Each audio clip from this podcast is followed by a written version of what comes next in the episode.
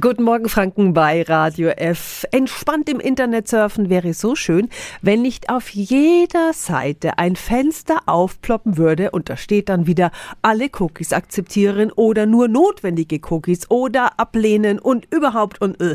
wunderbar voreingestellt ist der Button immer alles akzeptieren. Sie sollten aber vielleicht nicht einfach gedankenlos drauf losklicken. Radio F. Jetzt Tipps für ganz Franken. Hier ist unser Wiki Peter. Cookies, das sind kleine Datensätze, die auf dem Laptop oder Handy gespeichert werden, wenn wir eine Website besuchen und die sehr viel von uns in Erfahrung bringen wollen.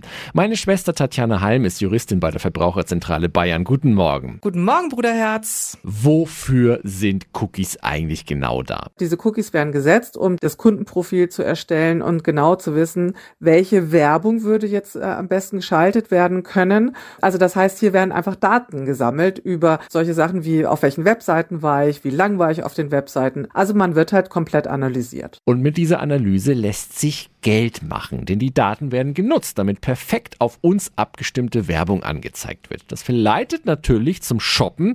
Also, was klicke ich dann am besten an, wenn so ein Cookie-Fenster aufploppt? Man muss bei Cookies so unterscheiden, dass es technische Cookies gibt, die sind erforderlich, damit man eine Webseite vernünftig nutzen kann. Und auf der anderen Seite äh, sind dann eben diese Werbe- und Tracking-Cookies da. Und die möchte man nicht unbedingt. Und das heißt, genau da sollte man eben drauf schauen. Also sind das diese technischen Cookies oder bestätigt man eben auch, dass die Werbe-Cookies äh, gesetzt werden dürfen. Und das sollte man ausschließen. Denn im schlimmsten Fall könnten zum Beispiel durch ein Computervirus Kriminelle an die Daten kommen. Also am besten die Werbecookies ablehnen oder die Browser-Einstellung so einrichten, dass die Cookies automatisch gelöscht werden. Vielen Dank an Tatjana Halm von der Verbraucherzentrale Bayern.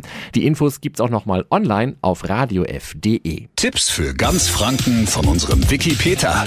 Täglich neu in Guten Morgen Franken um 10 nach 9. Radio F. F.